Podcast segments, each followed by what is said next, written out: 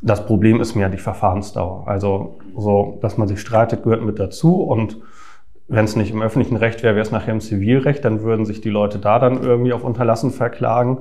Deswegen irgendwo hat man den Streit dann eventuell eh, aber es muss dann halt auch eine Entscheidung her. Irgendwo muss ein Gericht dann sagen, von wegen so, das ist zu viel oder nee, das muss man noch ertragen. Nur wenn die es warten darauf, das finde ich ist für alle wirklich schwierig.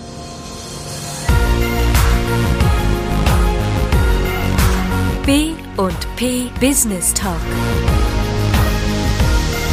der Wirtschaftspodcast aus der Metropolregion Hamburg. Präsentiert von Business and People. Ja, hallo, mein Name ist Tobias Pusch. Mit meiner Firma Wortlieferant produziere ich diesen Podcast. Für diese Episode waren Host Wolfgang Becker und ich mit unserem mobilen Studio mal wieder bei der Kanzlei SKN von Geiso im Channel in Harburg. Und dort haben wir uns getroffen mit dem Lennart Holst. Der ist Anwalt und Spezialist für Kapitalmarktrecht, für Gesellschaftsrecht und vor allem auch für das öffentliche Baurecht. Und über diesen letzten Punkt hat Wolfgang Becker dann mit ihm geredet. Nochmal mit dem Spezialfokus Bürokratie.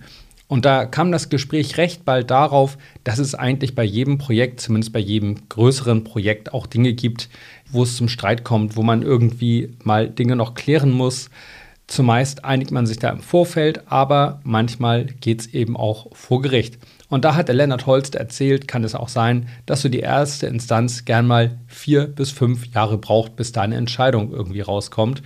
Ja, die Frage ist, nützt einem so ein Urteil dann eigentlich noch was? Sind vielleicht die Baukosten längst davon gelaufen oder ist der Zweck dieser Sache, die man da errichten wollte, gar nicht mehr gegeben? Also total spannende Themen, wo es da manchmal auch hakt. Und das in Zeiten, wo es ja heißt, in Deutschland muss mehr gebaut werden, vor allem Wohnraum. Also eine sehr spannende Episode. Wir wünschen viel Spaß beim Zuhören. Im B&P Business Talk begrüße ich heute Lennart Holst, Rechtsanwalt bei SKN von Geiso. Mit der Kanzlei haben wir schon einige Podcast-Folgen am Start hier. Und wir beide wollen uns unterhalten über bürokratische Themen aus dem öffentlichen Baurecht. Schönen Dank, dass Sie mitmachen. Guten Morgen, vielen Dank, dass ich hier sein darf. Vielleicht äh, kurz erklärt, Lennart Holz ist äh, eigentlich Spezialist für Kapitalmarktrecht, öffentliches Baurecht und Gesellschaftsrecht. Wir wollen den mittleren Teil nehmen, das öffentliche Baurecht. Und wenn wir schon mal über Baurecht sprechen, man hat immer den Eindruck, das ist alles sehr komplex, sehr kompliziert, dauert alles wahnsinnig lange. Wie steht es da so mit der Bürokratie? Wie würden Sie das so einschätzen? Ja, es gibt viele Vorschriften, äh, die zu berücksichtigen sind. Beim Einfamilienhaus natürlich weniger als beim komplexen Hotelprojekt. Manche sinnvoll, manche nicht so sinnvoll. Irgendwo gibt es immer ein Pünktchen, wo man denkt, da hat es seinen Sinn.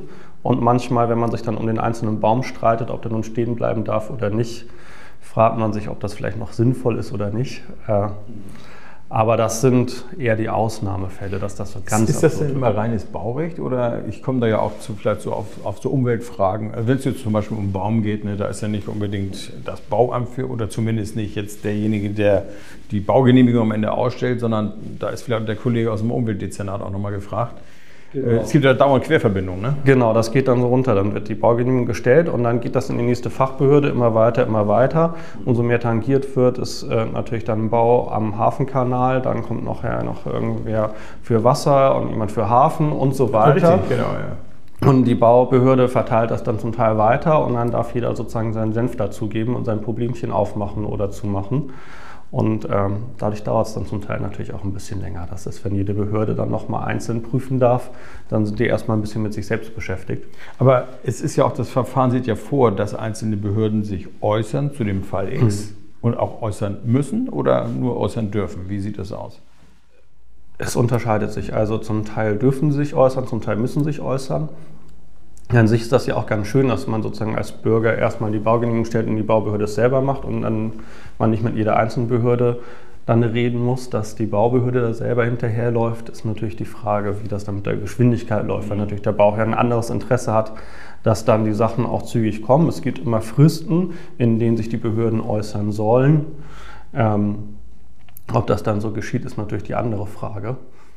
Ja, also so als Laie denkt man ja immer so im Bau am Sitz jemand, der kriegt jetzt so, so einen Bauantrag auf den Tisch und dann guckt er sich das alles durch, hat da seine Sachbearbeiter und am Ende gibt es einen Stempel und sagt, er ist genehmigt, keine Besonderheiten. Geht sowas so schnell oder ist das eigentlich grundsätzlich ein Verfahren, was wie so ein Schneeballsystem in die Behörden reinwirkt und alles an Stellungnahmen abfischt, was geht, um sich einfach abzusichern? Es kann sehr schnell gehen. Also gerade so Einfamilienhäuser, die im krassesten Fall ein Neubaugebiet ist eh alles vorgegeben, da steht kein Bäumchen mehr.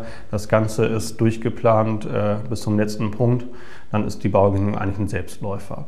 Also bis in Hamburg gibt es eine Genehmigungsfiktion nach der Bauordnung. Wenn da nach zwei Monaten muss sozusagen die Genehmigung da sein, ansonsten gilt sie als erteilt, wenn die Unterlagen alle da waren. Und das gibt ja schon mal ein bisschen Speed. Genau, das gibt Speed. Das drückt sozusagen ein bisschen Turbo, da weiß die Behörde, entweder müssen sie die Unterlagen nachfordern mhm. oder es kommt die Genehmigungsfiktion, egal was Sie sagen. Und das beschleunigt das natürlich ganz gut. Gilt aber nur für einfache Verfahren. Das heißt, das Hotelprojekt äh, ist dann natürlich gleich wieder ausgenommen. das ist natürlich schade. Okay, das sind die einfachen, das sind diese Routinegeschichten. Genau, das sind die einfachen Einfamilienhäuser, wo nachher eh relativ wenig sozusagen geprüft wird. Da gibt es Das ist eigentlich eine ganz gute Regelung. Das ist ja auch ein Teil Bürokratie, kann ja auch mal gut laufen, sag ich mal. Genau, das ist eigentlich was sehr Schönes sozusagen, dass geguckt wird, dass die Verfahren nicht so lange dauern. Das ist natürlich immer sonst die Gefahr, dass nachher jeder nochmal mitreden darf und dann wird ein Antrag gestellt und nach ein paar Monaten fragt man mal nach, was ist und erfährt, das liegt noch bei ganz vielen und nach anderthalb Jahren sieht die Sachlage eigentlich wieder ganz anders aus und äh, der Antrag fliegt immer noch in der Weltgeschichte rum. Das ist so ein bisschen der Worst Case, äh, dass da einfach nichts passiert. Mhm. Also ich, ich habe ja viel mit Leuten zu tun, die Investoren sind, die bauen, die auch hier im, im Harburger Bereich bauen oder Stade oder Lüneburg. Und ich höre ganz häufig bei den großen Projekten, es dauert alles wirklich ewig. Auch hier in der direkten Nachbarschaft gibt es große Projekte, da geht es um zig Millionen. Äh, die hängen einfach in der Warteschleife. Und wenn man mit den Investoren spricht, dann äh, liegen die Nerven oft blank. Weil die sagen, ich kriege dies nicht, ich kriege das nicht, ich muss dies noch nachfordern, ich, äh, nachliefern, ich muss das noch nachliefern. Ähm, so richtig Verständnis dafür gibt es eigentlich nie. Nee, das haben wir auch in der Beratung relativ häufig. Also am schlimmsten ist dann, wenn man sich nicht ganz einig ist mit der Behörde oder mit den Nachbarn und das Ganze dann vor Gericht gehen muss. Also dann guckt man auf Verfahrensdauern, die einfach Ewigkeiten sind. Gerade wenn nachher ein Nachbarwiderspruch mhm. vorliegt, dann kann zwar angefangen werden zu bauen, was erstmal schön ist, besser als wenn in vier Jahre gar nichts passieren kann. Aber es besteht immer eine Unsicherheit, wenn die Baugenehmigung nachher dann zu Unrecht ergangen ist, dann müsste eventuell das ganze Haus wieder zurückgebaut werden. Und das ist für Mandanten auch schwer zu vermitteln, zu sagen, wenn ihr Nachbar nachher klagt, dann können wir in fünf Jahren mal gucken, ob sie ihr Haus wieder abreißen dürfen oder ob nicht. Und ansonsten können sie jetzt fünf Jahre warten, weil das Verwaltungsgericht leider ein paar Jährchen braucht. Und das ist kaum zu vermitteln. Also, das also Nachbarschaftsrecht ist ja speziell. Äh, da geht es um Abstände, um was weiß ich nicht alles oder im Zweifel auch mal Emissionen oder solch, solche Geschichten. Ähm, ist das zu komplex, zu kompliziert? Dürfen die Nachbarn zu viel oder dürfen die Bauherren zu viel? Wie, wie schätzen Sie das ein? Ist das eigentlich ein gutes Recht oder ist das etwas, was ausgeufert ist? Ich glaube, eigentlich ist es ganz gut ausgewogen. Also mit den Nachbarschutzrechten es ist eingeschränkt, dass die Nachbarn jetzt nicht alles kritisieren dürfen. Auf der anderen Seite vom Grundstück irgendwie ein Baum gefällt werden soll, das hat den Nachbarn nicht zu interessieren. Und das ist rechtlich eigentlich auch relativ klar. Sondern wirklich nur die Sachen, die ihn betreffen. Nachher die Seite ist das Haus an der Grundstücksgrenze zu dicht dran, ist es zu hoch, verschattet es alles oder ist es zu laut. Das wirklich gesagt wird, nur das, was den Nachbarn betrifft, dagegen soll er auch nachher klagen können.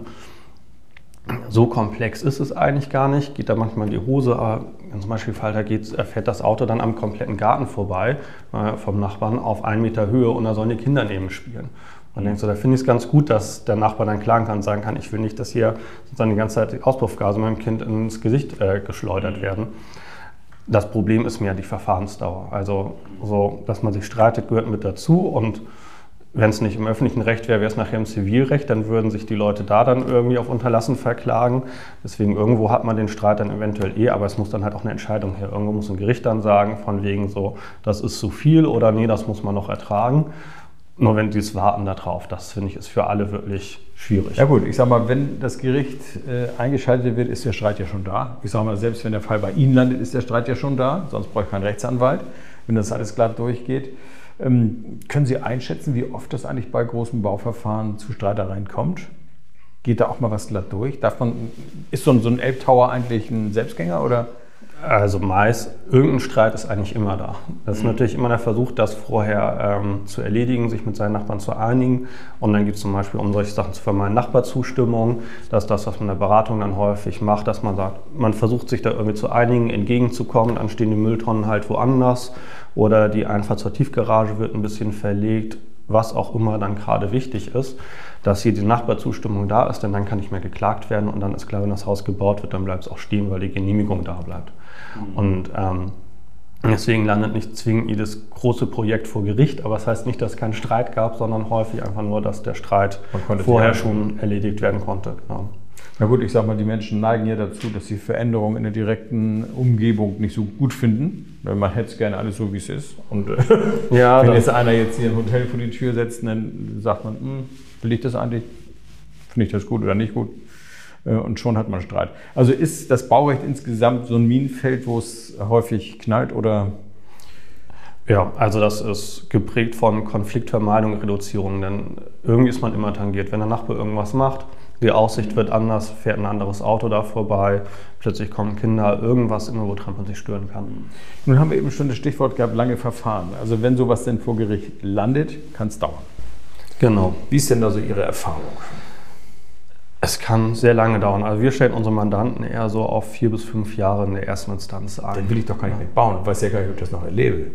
Ja, vor allem weiß man nicht, wie dann die Baukosten sind. Man weiß nicht, äh, ob das dann überhaupt noch gebraucht wird. Also so Situationen. Ich glaube, wer vor Corona äh, sein Hotel bauen wollte und eine Baugenehmigung beantragt hat, der sieht das heutzutage vielleicht wieder ganz anders, weil die Geschäftsleute nicht mehr überall hinreisen, sondern das per äh, Videokonferenz machen. Naja, ich sag mal, wir haben erlebt, wie innerhalb von einem halben Jahr die Zinsen noch umschnellten. Innerhalb eines Jahres haben wir eine komplett andere Lage. Also wer jetzt immer noch beim Verwaltungsgericht sitzt mit seinem Bauantrag und dann nicht weiterkommt, äh, der muss ja komplett neu kalkulieren. Da geht ja das ein oder andere Projekt mit Sicherheit äh, über den Jordan, weil das ist ja gar nicht, das rechnet sich gar nicht mehr. Ja, ganz sicher gibt es da viele Projekte, die sozusagen mal wirtschaftlich waren und während der Verfahrensdauer ja. sich äh, erledigt haben, dadurch, dass das Projekt nicht mehr wirtschaftlich ist. Das ist natürlich, wenn, wenn wir das mal so gesamt betrachten, ist es eine massive Bremse. Ne? Also ich meine, gut, die ist jetzt nicht allein durch Bürokratie, aber auch durch lange Verfahren äh, kommt die zum Tragen. Natürlich auch dadurch, dass Zinsen steigen und dass äh, Baukosten teurer werden, Baumaterial teurer wird. Alles, was wir so in den letzten, na, im letzten Jahr quasi so massiv erlebt haben. Ne? Wenn wir über Bürokratie reden, dann reden wir eigentlich auch über Regeln. Sind sie sinnvoll, sind sie nicht sinnvoll? Wie sieht das da im Baurecht aus? Wir kommen so zu so Themen wie Arbeitsschutz auf der Baustelle. Äh, das ist ja ein Spezialthema, wo äh, jetzt wir gerade wieder in Hamburg gesehen haben, es macht auch Sinn, das vernünftig einzuhalten. Ne, der große Unfall in der Hafen City, das ist natürlich äh, sehr, sehr dramatisch und tragisch für die Betroffenen, logisch. Aber wie, wie sehen Sie das? Ist da, wird da mit den Vorschriften manchmal überzogen oder ist das eigentlich eine Geschichte, wo man sagt, muss man unbedingt einhalten? Ja, also es ist sehr unterschiedlich. Also viele oder fast alle Regeln haben irgendwo ja einen Kern, wo sie durchaus Sinn gemacht haben. Und dann hängt es zum Teil in der praktischen Ausgestaltung. Also so ein Gesetzgebungsverfahren ist ja dadurch geprägt, dass nachher Kompromisse gefunden werden sollen. Und nachher werden dann so viele Kompromisse gefunden, dass es schwierig ist, noch den Sinn da drin zu erkennen. Mhm. Und dann hängt es natürlich in der zweiten Ebene immer in der Durchführung. Also gerade im Baurecht, so woran ich mich erinnere, war eine Frage, dass ein paar Bäume nicht gefällt werden sollten, deswegen konnten Einfamilienhäuser nicht gebaut werden. Aber der Garten war an sich ein Naturparadies mit Totholz, das rumlag, sehr naturnah wo man sich dann auch gewundert hat. Also der Bauherr hätte sozusagen die Bäume stehen lassen können, alles weg an Totholz und an Büschen, alles was wichtig ist, weg, Rollrasen hin und dafür hätten zwei Bäume stehen bleiben können. Wo man dann auch denkt, so manchmal so ein bisschen Augenmaß dann auch wichtig zu gucken, sozusagen so, ja, das ist in der Vorschrift, aber wenn man das Komplette betrachtet, haben eigentlich sozusagen den Sinn und Zweck dieser Naturschutz mehr davon, wenn die zwei Bäume nachher wegkommen und der Bauherr sich freut und seinen Garten naturbelassen hält und man dann zum Beispiel, kann man dann auch mal ein paar Genügen reinschreibt, dass der Garten halt entsprechend eine gewisse Gestaltung beibehält oder ähnliches. Das, das heißt aber, dass der eigentliche Sinn der Vorschrift das Gegenteil bewirkt. Das kann in extremen Fällen dazu führen, ja. Mhm. gibt, gibt es ein Feld, wo Sie sagen, da könnte man entschlacken? Da könnten wir einfach mal ein äh, bisschen was rausnehmen. Kann man eine Vorschrift einfach streichen? Macht das Sinn? Also gibt es bestimmt. Ähm, auf Anhieb fällt mir da wenig ein. Im Baurecht gibt es gar nicht so extrem viele Vorschriften. Das wird dann ein bisschen, viel gedient schon so ein bisschen bei Fragen des Brandschutzes oder so. Wo es aber auch immer die mahnenden Beispiele gibt. Also ähm, zum Glück gibt es ja bei uns in Deutschland relativ wenig Fälle, wo dann tatsächlich äh, große Brandunglücke sind, aber man liest es immer wieder. Und äh, das nächste Mal, wenn man eine Beratung hat, weiß man wieder genau, weshalb das jetzt ein Unterschied ist, ob in der Maschinenhalle fünf Arbeiter sind oder wenn da nachher Partys gefeiert werden sollen, weshalb nachher die Türen plötzlich breiter sein müssen, manche Sachen feuerfest sein müssen, damit die Leute dann noch rauskommen. Ich denke so, ja, das kostet dann. Das ist auch ein bisschen nervig und manchmal bremst man dann Leute, die was machen wollen, ein bisschen aus. Aber nachher hat schon einen Sinn und ähm, es macht dann häufig auch Sinn, auch wenn man das, ich glaube, es kennt jeder, diese typische Brandlast, jede Schule, jede Uni, jedes Büro kennt das, ja, dass irgendwann der Brandschutzbeauftragte kommt und sagt, hier muss alles weg, sozusagen von den Regalen und so weiter. Aber ich glaube, manchmal hilft es dann zu gucken, wofür es da ist und das dann wenn man dann das nächste Mal in der Zeitung liest von der nächsten Brandkatastrophe irgendwo, es dann schon Sinn hat, dass nachher der Fluchtweg, dass da nicht das Regal dann brennen soll und umfallen soll, damit die Leute da rauskommen. Das ist dann zwar nervig, ja, ist gut. Aber da, hat einen Sinn und Zweck. Da, würde ich mal einen Haken dran machen und sagen, das ist in Ordnung, aber es gibt natürlich auch viele Vorschriften, Kontrollvorschriften und, und was, was alles beigebracht werden muss, auch für ein Unternehmen, auch für ein Unternehmen wie eine Kanzlei. Ich sage mal, diese ganzen Elektro- Gerätekontrollen, die da zwei, alle zwei Jahre, glaube ich, stattfinden müssen. Jedes einzelne Kabel kriegt einen Aufkleber und, und, und. Äh, okay. Ja, das, das Leben ist insgesamt gefährlich, würde ich mal sagen. Man kann nicht überall für Sicherheit sorgen. Genau, das, das andere. Um was geht es da am Ende eigentlich? Ja. Das, man kann nicht alles schützen. Ja, ich glaube, dass manchmal so ein bisschen man hat sich darauf eingestellt, dass alles geschützt und geregelt ist. Man kann alles machen, man muss auf nichts mehr achten. Äh, dann im Zweifel gibt es eine Schutzvorschrift. Äh, aber da müssen natürlich auch die Leute dann mehr dran denken, sozusagen, dass man dann, äh, wenn vom Toaster das Kabel schon halb, halb, abgerissen ist und man die Adern sehen kann, dass ja, man den vielleicht nicht mehr in die Steckdose stecken sollte. Sollte man aufhören zu toasten. Genau, dass das dann ein Punkt ist. Aber das muss halt ineinander greifen. Also ich glaube, das ist wirklich so klar, diese Aufkleber Naturstein ist Dokumentationspflichten, ist ja das große Thema dann ganz viel. Das ist wie das, viel aufbewahrt werden genau. soll. Das, es verlagert sich jetzt ja ein bisschen ins Digitale. Da ist dann immer die Frage, wo darf das digital gelagert werden? Jetzt großes Thema äh, ist dann immer, wo dürfen die Server stehen, damit das datenschutzkonform ist. So, da ist natürlich, ist das dann schwierig. Also ich glaube gerade im Moment beim digitalen Umschwung, wo dürfen die Server stehen, was überhaupt datenschutzkonform, wo man eine Videokonferenz macht dass ich, ich habe das Gefühl, es dauert vor allem zu lange. Es dauert zu lange und es geht dann in alle Richtungen und dann gibt es irgendwelche Vorschriften, anstatt dann mal klar zu sagen, so ist es und es gibt ein gewisses Risiko. Dann auch in anderen Bereichen, die gerade nicht so relevant sind, gibt es die Risiken dann auch. Also das will dann auch niemand wissen, äh, wie da der Sachstand ist und äh, die Risiken tatsächlich sind. Also ich sage mal, Datenschutz per se ist ja nun nicht, nichts Schlimmes. Klar sollen die Daten irgendwie geschützt sein. Was wir daraus machen, ist ja zum Teil ja aber dann auch durch, durchaus skurril. Weil wenn ich erstmal den Datenschutzbeauftragten habe, dann will der ja auch was tun. Also tut er auch was. Und wenn einer da so ein bisschen penibel unterwegs ist, dann schießt er ja alles ab, was geht. Weil er ja auch sich irgendwie rechtfertigen muss. Das heißt, mhm. Obwohl wir das selten sehen, also eher in die andere Richtung, dass dann Datenschutzverstöße da sind und dann kommt das schnell unter den Teppich und keiner interessiert sich dafür. Ne, ich muss das sogar bei jedem Datenverstoß eine Meldung machen, in irgendeinen Ordner heften und da muss jeder von der Behörde reingucken dürfen und was weiß ich nicht alles. Ja.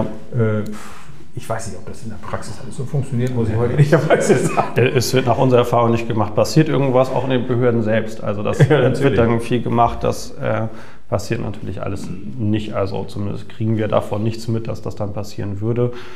Manchmal würde es Sinn machen, wenn da irgendwie so systematisch was drin ist, dass auch einmal gesagt wird, dann auch mehr so zu den eigenen Fehlern stehen. Passiert mal, also ich glaube, jeder hat mal eine E-Mail an die falsche Person geschickt. Das ist ja so äh, der, der, Klassiker. Äh, passiert einfach, sollte nicht passieren, aber es passiert und dann so ein bisschen auch zu sagen, so, okay, das ist jetzt äh, kein großes Ding, äh, aber es darf dann natürlich geguckt werden, wie kann man sowas eher vermeiden und vor allem die Dokumentation dann zum Teil runterschrauben. Also das ist. Also das wäre ein Tipp, wo Sie sagen, darüber sollte man mal nachdenken, dass man diese Dokumentationspflichten äh, mal ein bisschen ja, reduziert und guckt, reduziert, wo sie sinnvoll ja. sind. Also es hilft nachher auch niemandem, wir kennen es in der Juristerei, dann kriegen wir Schriftsätze irgendwie 100 Seiten lang, 200 Seiten Anlagen, dann haben wir vier Dokumente.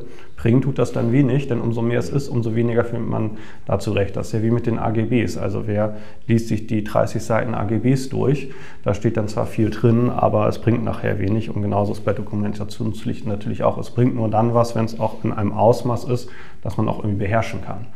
Und ähm, das muss man natürlich immer wieder gucken. Und genauso ist bei solchen Regelungen nachher ja auch immer wieder eigentlich immer wieder zu gucken, macht es in der Form denn jetzt noch Sinn oder hat man das dann so viel dran rumgedoktert, bis das eigentlich überhaupt keinen Sinn mehr macht, dass nachher irgendwie, also bei uns zum Arbeitsschutz dann nachher erklärt wird, dass wir Fett nicht mit Wasser löschen. Das mag das macht ja Sinn, dass das bei McDonalds oder ähnlichen äh, Restaurants dann vermittelt wird. Aber das hilft auch, wenn man das allgemein weiß. Ne? Ja, aber im Anwaltsbüro muss ich das jetzt nicht einmal im Jahr hören. Schon, nicht man denkt so, da geht es am Ziel vorbei. Also ist gut, dass die Erklären noch nicht auf den Bürostuhl steigen. Das passiert schon häufiger, glaube ich mal. Aber irgendwo hat es dann auch Grenzen. Aber das macht natürlich Arbeit. Und ich glaube, das ist so, das Ding ist, es leicht, erstmal sowas rauszustreichen pauschal, anstatt wirklich immer noch mal zu gucken, macht es wirklich Sinn? Und so die anderen Baustellen anzugehen. Einfach aber, mal. aber wenn Sie hier auf Ihren Bürostuhl steigen und der hat Rollen und Sie äh, rutschen mit dem Ding weg und brechen sich die Schulter, dann kommt ja als erstes mal die Berufsgenossenschaft und guckt, war das ein Arbeitsunfall? Ja, Sie mussten da oben irgendwie was weiß ich was machen, keine Ahnung. Und dann geht das ganze Ding los. Am Ende geht es ja nur darum, wer ist eigentlich für die Kosten, die entstehen, zuständig. Ist das was für die Berufsgenossenschaft? Ist das was für das normale Krankenkasse oder sowas? Und, und, und. Es geht am Ende eigentlich immer um Geld. Ne?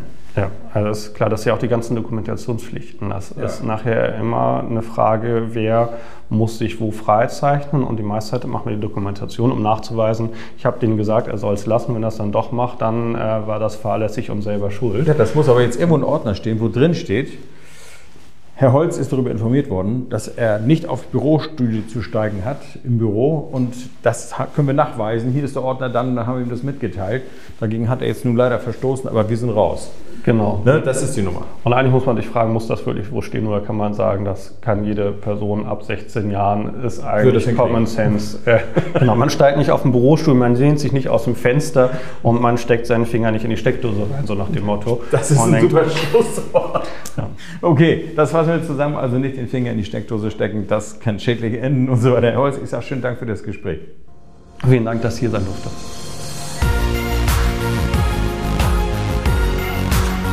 Das war der B&P Business Talk. Der Wirtschaftspodcast aus der Metropolregion Hamburg. Präsentiert von Business and People.